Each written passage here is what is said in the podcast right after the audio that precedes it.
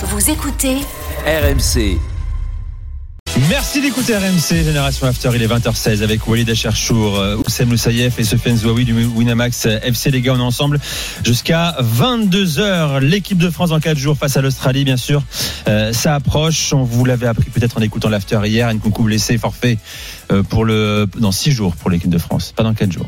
C'est Gilbert qui m'a dit en erreur. Oui, mardi. 4 jours, c'est le, le mondial. France-Australie. Euh, donc vous l'avez appris hier en écoutant l'after peut-être, Nkunku blessé, forfait pour le mondial. On l'a dit à, à l'instant, Colomoni appelé par Deschamps. Euh, tiens, quelques nouvelles Nkunku, euh, tu Ouais. t'es renseigné, tu as contacté son entourage. euh, Exactement. J'ai eu euh, des, des personnes autour de lui aujourd'hui. Alors bien évidemment, il est, il est très déçu. C'est une, terrible nouvelle puisque lui, il voyait en cette Coupe du Monde un, un moment et un trophée à aller chercher, surtout un, un moment pour essayer d'évoluer dans sa carrière. Il faut savoir que Christopher Nkunku, c'est un joueur qui cherche toujours à s'améliorer. Il a, il a fait des choses euh, dans sa vie privée euh, pour atteindre ce niveau-là. Il le fait toujours. Et, d'ailleurs, c'est ce qui m'est ressorti euh, lorsque j'ai passé des coups de fil, c'est que il est déjà dans le monde d'après. Alors il est déçu, il est, un peu groggy, mais, au moins il est déjà dans le truc d'après. Par exemple, autour de lui, on lui a dit coupe un peu, prends deux trois jours peut-être de vacances, ça va te couper et tout. Et lui, il est déjà non non, j'ai un dernier examen à passer demain et je suis déjà parti sur ma convalescence. Il faut que je revienne le plus vite possible. Il faut que je retrouve mon niveau. Donc il est déjà dans ça et surtout autre chose et, et, et ça c'est ce que je l'ai appris. Il a communiqué, je crois, il y a quelques minutes sur ses propres Exactement. réseaux sociaux. Il est revenu sur euh, sur le, la fameuse blessure et en fait j'ai appris que hum, et, et il le dit un peu euh, avec des mots, euh, c'est pas très précis, mais mais nous l'info qu'on a c'est que Eduardo Camavinga n'y est pour rien sur sa Oui, il blessure. glisse, on le voit un Et, peu. et il s'est fait euh, Mm. détruire le pauvre Camavinga Ouais, sur les réseaux sociaux à la suite de la blessure, alors que autour de, de Christopher Nkunku, on me dit que il y est pour rien, qu'il y a même pas de, il y a même pas de contact On le voit la sur blessure. hein. Donc euh, il a, il a tenu à réaffirmer ça et lui, pour lui, ça lui tenait à cœur de donc de communiquer là-dessus et de dire que le, le jeune Kamavinga n'y était pour rien. Donc Ouais, voilà. parce que l'absence, elle peut durer jusqu'à deux mois, donc euh, ça, ça ira au-delà de la Coupe du Monde. Donc il faut qu'il pense aussi à lui euh, pour son retour avec Leipzig. Surtout qu'il y a un huitième de finale de Ligue des Exact- Champions. Exactement. Il est déjà dans le, dans il est déjà dans le monde d'après. Ouais. Euh, il a écrit. à lui, bien sûr. Nkunku a écrit euh, une pensée pour Eduardo, injustement pris pour cible. Voilà. Il a été précis. Surtout quand on voit la nature des insultes Dans la lettre sur les réseaux sociaux. Mais écoute, C'est vrai que c'est malheureux. classique. Mais, hein, mais j'ai été surpris moi Ça ne de changera pas. j'ai été surpris pour vous pour vous dire la vérité quand j'ai eu le- l'entourage je me suis dit il doit être un peu giflé le pauvre et tu vois il doit être un peu KO et, et finalement euh, au contraire on m'a mon- on m'a on m'a montré qu'il était très motivé déjà prêt et, et d'attaque pour pour Bon. repartir en tout cas. Très bien, merci Oussem pour ces précisions. Avis tranché, au lieu des chercheurs, on connaissait le panic buy, Deschamps a inventé le panic call, jingle. N'ont pas joué en 3-2-4, non? J'avais- Tu parlais pas la de Deschamps, c'est je sûr. crois, celle-là, Non, je parlais d'un autre sport.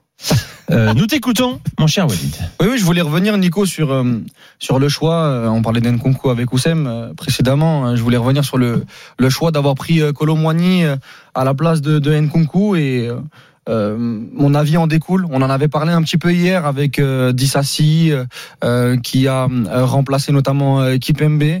J'ai vraiment l'impression, et c'est pas contre Dissassi ou Colomboigny, mais euh, et surtout Colomboigny parce que moi je le voulais à la place de, Marcus Thuram euh, juste avant. Il est dans une très très bonne dynamique avec Francfort, des très très bonnes statistiques. Il avait été très bon aussi en Ligue des Champions, Euh, et donc c'est plutôt euh, mérité. Mais en fait, euh, dans la constitution de liste et dans les choix de Didier Deschamps depuis euh, euh, ces petites blessures, déjà dans sa communication, au début il nous dit 25, et puis après il nous dit non mais euh, je me je garde une possibilité d'un 26e, et puis euh, il prend Marcus Thuram. On comprend pas, en en fait on comprend pas trop la cohérence de, Didier Deschamps dans les profils. On va pas revenir sur les défenseurs. Euh, et là, encore, une fois, sur le choix Nkunku, alors que Nkunku était euh, un créateur, euh, on le voit à Leipzig, on l'a vu avec l'équipe de France, qui pouvait remplacer ou concurrencer un, Antoine Griezmann, notamment dans ce registre-là. Et ben, il va prendre un Colomboigny qui est un numéro 9 euh, plutôt mobile, plutôt mouvant, même s'il peut jouer ailier, il l'a déjà fait avec avec Nantes, mais avec Francfort, il joue au poste de numéro 9, entouré de de Godze et de de Lindstrom. On l'avait vu contre Marseille euh, notamment. Et là, j'ai l'impression encore une fois que au lieu d'aller chercher peut-être un Fekir, au lieu d'aller chercher peut-être un Moussa Diaby qui, même si euh, il n'est pas calqué sur Nkunku dans le positionnement au Bayern Leverkusen, il joue dans cette position un peu axiale, euh, dans une ligne de 2 En tout cas, c'est pas un numéro 9 comme Colomboigny. Il montre encore une fois qu'il est un peu. Après, c'est normal, hein, bien évidemment. Le métier de Didier Deschamps est, pas simple avec les avec les blessures Nico, mais il montre encore que dans le dans le choix des profils, dans le fait d'essayer de partir sur un plan A et d'essayer de calquer le plan B sur le plan A, on a l'impression qu'à chaque blessure, ben en fait, euh, il part sur quelque chose de différent. Euh, il y avait eu déjà sur la première liste initiale où moi ma lecture était que vu que Kanté et Pogba euh, ne sont plus là, et ben il doit changer de système de jeu avec un milieu à, avec un milieu à 3 peut-être, une défense à 4 pour essayer de de revenir un peu plus euh, pragmatique. Il y a eu le changement de Kipembe. Alors il aurait fallu un profil stopper gauche, il prend pas Badiachil que alors que Badiachil jouait sur le dernier rassemblement et correspondait à ce profil-là, il prend un Dissassi. Euh, là encore une fois Nkunku euh, est, est hors du groupe il va prendre un Colomboigny. Sur Marcus Thuram, on n'a pas trop compris, parce qu'à l'époque, entre Marcus Thuram et Colomboigny, le mec le plus en forme et celui qui était dans la dynamique groupe avec l'équipe de France, c'était Colomboigny et pas Marcus Thuram. Il va prendre, il va prendre Marcus Thuram. Je, voilà, il y a des choses vraiment que je comprends pas et j'ai l'impression qu'il est un peu, en, en, tout cas moi, il me donne cette impression. Après, bien évidemment, c'est Deschamps, il a la recette. On va encore sortir l'argument phare 2018, etc. On peut pas critiquer, mais moi, j'ai l'impression, il me donne cette impression que dans ces choix-là, eh ben, il est un peu à l'emporte-pièce. Tu n'as pas le décodeur des champs, Walid. Oui, bah, je, je, suis là Non, pour euh, poser suis- des questions et Je suis, je suis, je suis franchement d'accord. pourtant sur- ça fait six ans que j'essaie de le lire. Je hein. suis, je suis d'accord sur beaucoup de choses que tu as dites, mais, euh, mais en fait, quand tu regardes bien, et tu as raison, parce que quand tu parles de la défense à 4 et du, du fameux milieu à 3 qui va se transformer en milieu à 4, parce qu'on sait tous que c'est Antoine Griezmann qui va aller fermer le côté droit, et ben tu, tu te rends compte que le- la sélection de Randall Colomani, elle est justifiée. Tu as tes deux lignes de 4. Et mettons euh, l'exemple de, prendre, euh, euh, tu parlais de Nabil Fekir. Où est-ce que tu le mets dans ces deux lignes de 4 Mais aujourd'hui, moi, Griezmann, moi, je parle de dans cette liste-là. Qui, qui sont les créateurs en fait? Mais t'en as pas, non, tu mais vas qui- avoir du Didier Deschamps, tu Non, vas avoir deux oui, lignes de ok, 4 non, mais- et Benzema et Mbappé Non, mais- devant non, mais si Benzema ils s'entraînent, qui reviennent. Nkunku est plus un dynamiteur Exactement. créateur, Moi, moi. Et pour donc Randall c'est pas le même Colomwani, profil. Après, après, après, encore une fois, le terme créateur, il est un peu fourre-tout. Tout le monde crée, Ouais, hein, même, ouais, même, ouais. même le défenseur Mm. central oui, peut je créer. suis d'accord avec Il n'y a aucun problème là-dessus.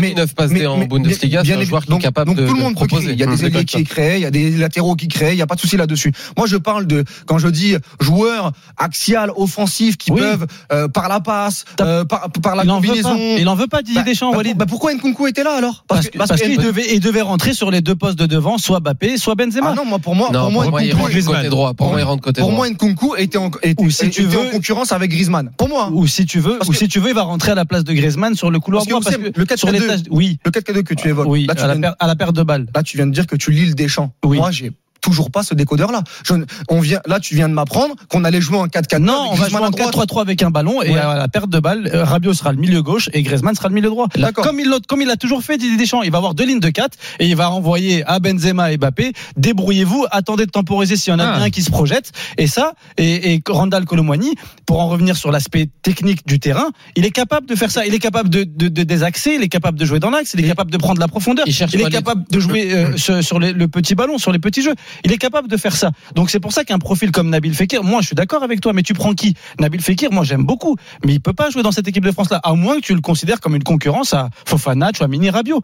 Mais tu peux pas jouer. Je pense, sinon. je pense dans son état d'esprit déjà, il est plus sur une idée de joueurs qui ne sont pas exclusifs. Dans Exactement. le sens où je pense qu'un joueur comme Randall Colomwani, après on pourra être d'accord ou pas d'accord, Il peut jouer mais il postes. peut jouer selon lui à droite, il peut jouer en neuf. C'est la même chose avec le débat de Marcus Thuram. On se demandait pourquoi Marcus Thuram il le prend alors qu'il a déjà des numéros 9, il a déjà assez de numéros 9. En réalité, le considère Marcus Thuram puisqu'il l'a utilisé comme ça, aussi en ailier gauche où on a une faiblesse puisqu'il y a que Kylian Mbappé pour le moment, éventuellement Kingsley Coman à ce poste-là.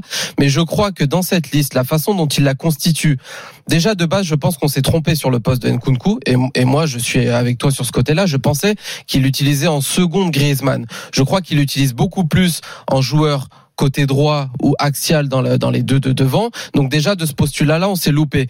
Donc s'il prend Randall Colomwani, il m'indique peut-être aussi qu'on est dans un système beaucoup plus en 4-3-3 avec des ailiers de, de débordement.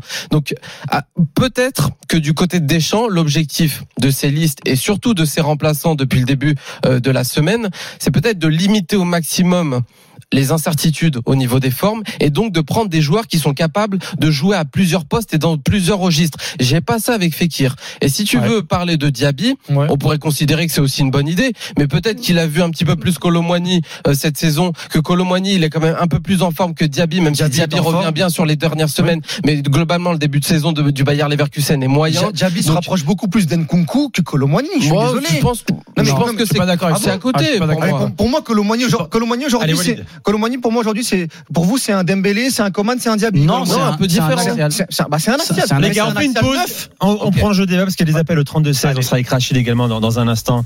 Vous pouvez nous appeler, hein, bien sûr, vous aussi, pour participer au débat avec Oulé Dacharchour, Sofiane Zouaoui et, Oussem Loussaïef. Les gars, je voudrais quand même qu'on qu'on ait un mot pour euh, euh, l'arbitre et la famille de l'arbitre, hein. Johan Hamel, Ah qui est décédé brutalement à l'âge de Bien sûr. 42 ans, qui a Personne arbitré n'a- encore en Ligue 1 le 6 novembre dernier, le match euh, Lille-Rennes, euh, tragiquement disparu. Pensez à sa famille, à ses enfants euh, également. Voilà les gars. Dans un instant, on prolonge sur l'équipe de France avec euh, tous les trois et vous au 32-16. Vous écoutez Génération After sur RMC, il est 20h27.